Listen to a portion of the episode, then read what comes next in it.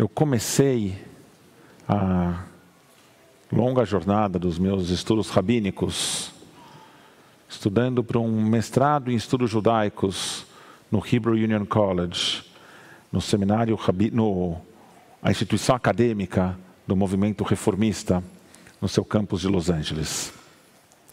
E foi lá que eu tive aula com o rabino Steven Passamanek, sobre quem eu já falei algumas vezes daqui da Bimá. Além de dar aula para os alunos de rabinato, Dr. P, como os alunos carinhosamente o chamavam, era capelão do Departamento de Polícia de Los Angeles.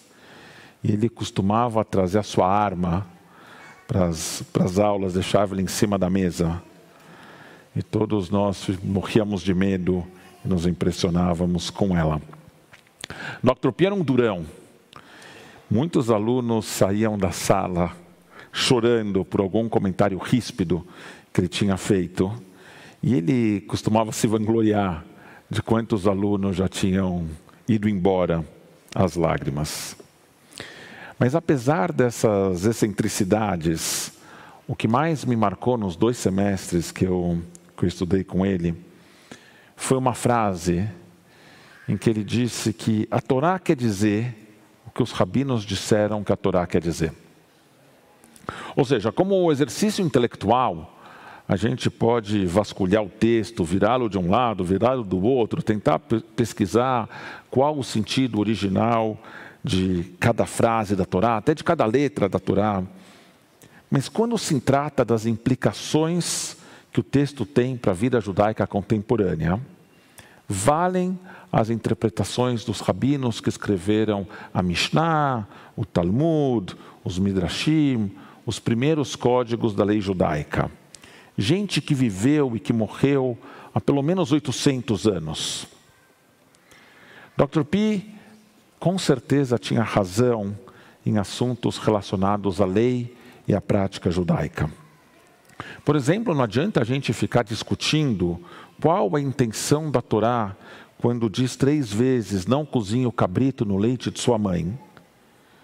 A leitura rabínica de que esse verso indica que a gente não deve misturar, não só cozinhar, a gente não deve misturar carne e leite, não só o cabrito no leite da mãe do, daquele cabrito, mas não deve misturar carne e leite em nenhuma situação.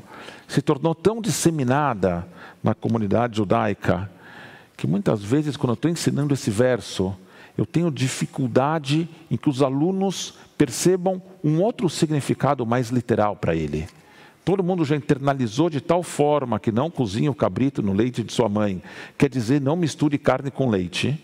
E quando eu pergunto, mas o que, que o verso quer dizer? Eles dizem que não misture carne com leite. Mas no literal, o que quer dizer? Que não misture carne com leite. Mas quando o tema em discussão pende mais para o teológico, crescem as possibilidades de que as gerações posteriores revisem o significado atribuído pelos sábios do passado. Uma dessas afirmações teológicas centrais da tradição judaica está na Paraxá dessa semana, como eu disse mais cedo. Shema Israel Adonai Eloheinu Adonai Echad. Escuta Israel, Adonai é nosso Deus, Adonai é um. Imagino que se eu fizesse uma enquete aqui entre vocês sobre o que essas seis palavras dizem, né, minha especulação é que a maioria de vocês diriam que vocês entendem o que ela quer dizer e que elas são a afirmação fundamental do monoteísmo judaico. Até muitos rabinos que ao anunciarem diz: "Nós viramos agora para a página 32 e vamos, vamos cantar o Shema, a afirmação fundamental da fé judaica". Né, imagino que vocês já tiveram em alguma sinagoga onde é assim que anunciam a chegada do Shema. No final das contas, a maioria das pessoas entendem que o Shema é a forma judaica de dizer que só existe um Deus. Mas será que é isso mesmo que o texto diz? Hoje eu queria explorar com vocês algumas possibilidades, fora da explicação mais comum. Eu queria convidar vocês a pendurarem o casaco com as certezas, um pouco nos cabides que tem lá na chapelaria, e entrar aqui com um pouco de dúvida e a possibilidade de mudar o teu entendimento dessa frase. Rashi, por exemplo, o comentarista francês do século XI, cujas inserções de palavras no texto taquigráfico do Talmud se tornaram essenciais para a compreensão que hoje a gente tem do Talmud. Acredita que o mesmo processo de enxerto de palavras precisa ser feito com o Shema. Então, para Rashi, escuta Israel, Adonai é nosso Deus, Adonai é um, precisa ser entendido como escuta Israel, Adonai, que já é nosso Deus hoje, um dia será reconhecido como um no mundo todo. E ele termina o seu comentário com uma frase que a gente hoje em dia conhece do Aleino. Bayom Ha'u Yeh Adonai Echad Shmo Echad. Nesse dia, Adonai será reconhecido como único e seu nome será apenas um. O rabino Avraham Samuel Benjamin Sofer, que viveu na Hungria no século XIX, perguntou por que o nome de Deus aparece duas vezes no Shema. Shema Israel, Adonai Eloheinu, Adonai errado. Por que tem dois Adonai na frase? Ele diz, seria muito mais direto se o texto dissesse, escuta Israel, Adonai é nosso Deus e é um. Não precisa dizer Adonai é um de novo. Para ele, o objetivo de Moshe para essa citação dupla seria deixar claro que tudo nas nossas vidas vem de Deus. Nossos sucessos e os nossos fracassos. Os tempos em que a gente tem muita sorte e aqueles nos quais tudo dá errado.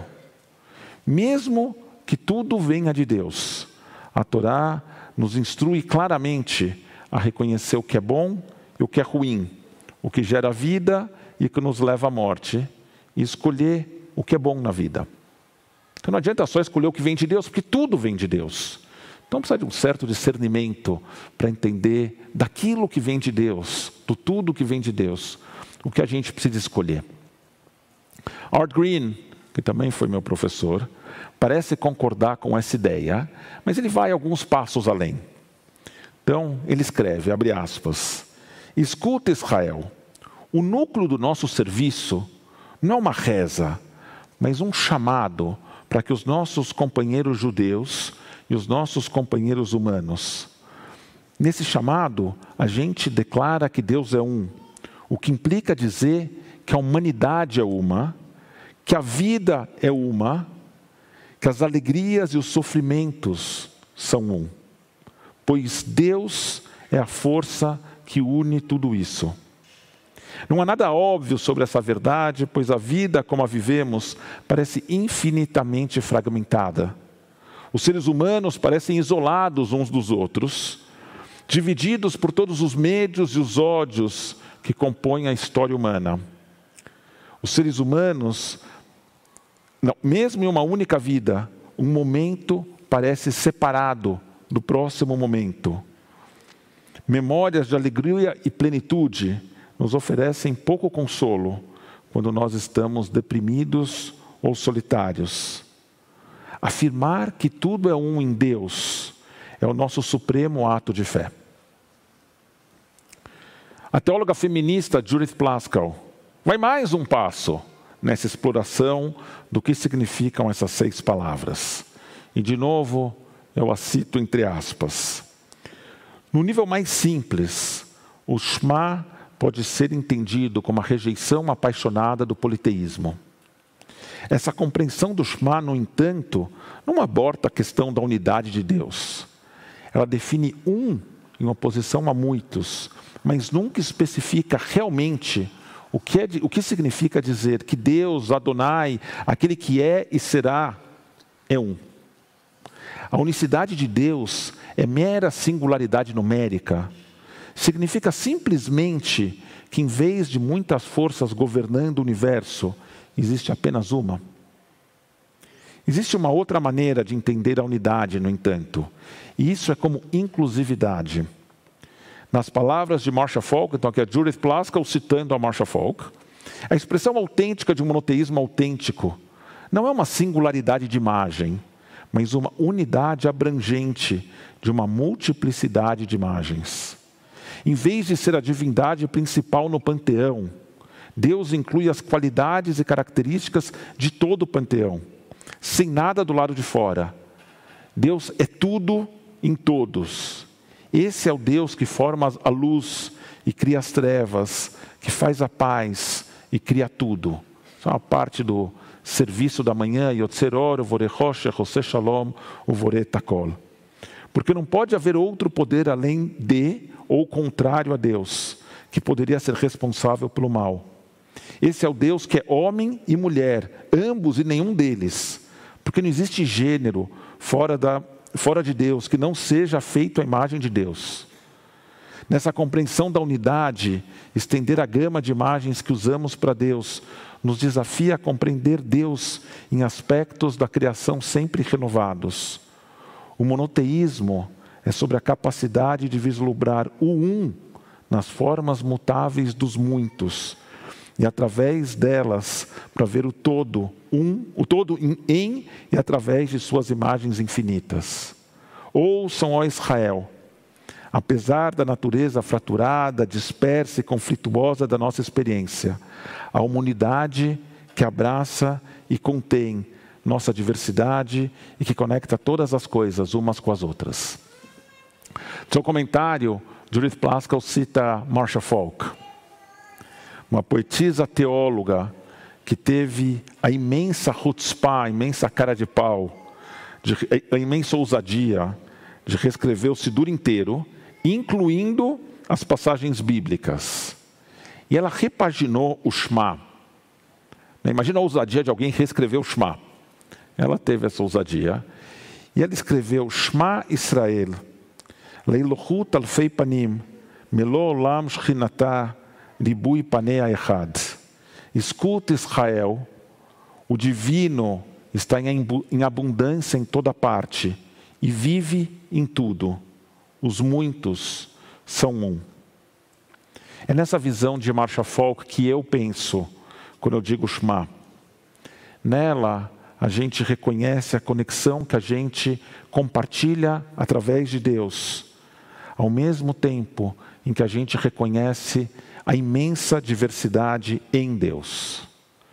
Como expressou o rabino Joseph Soloveitchik, a referência fundamental da ortodoxia moderna norte-americana, a luz branca do divino é sempre refratada através do domo de realidade de vidros de muitas cores.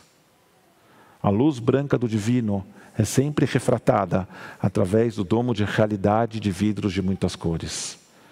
Nessa, nesse Tubeav, o dia judaico do amor, a gente celebra todas as cores, todas as formas, todos os jeitos de amar, reconhecendo que o divino habita em todas e em cada uma delas.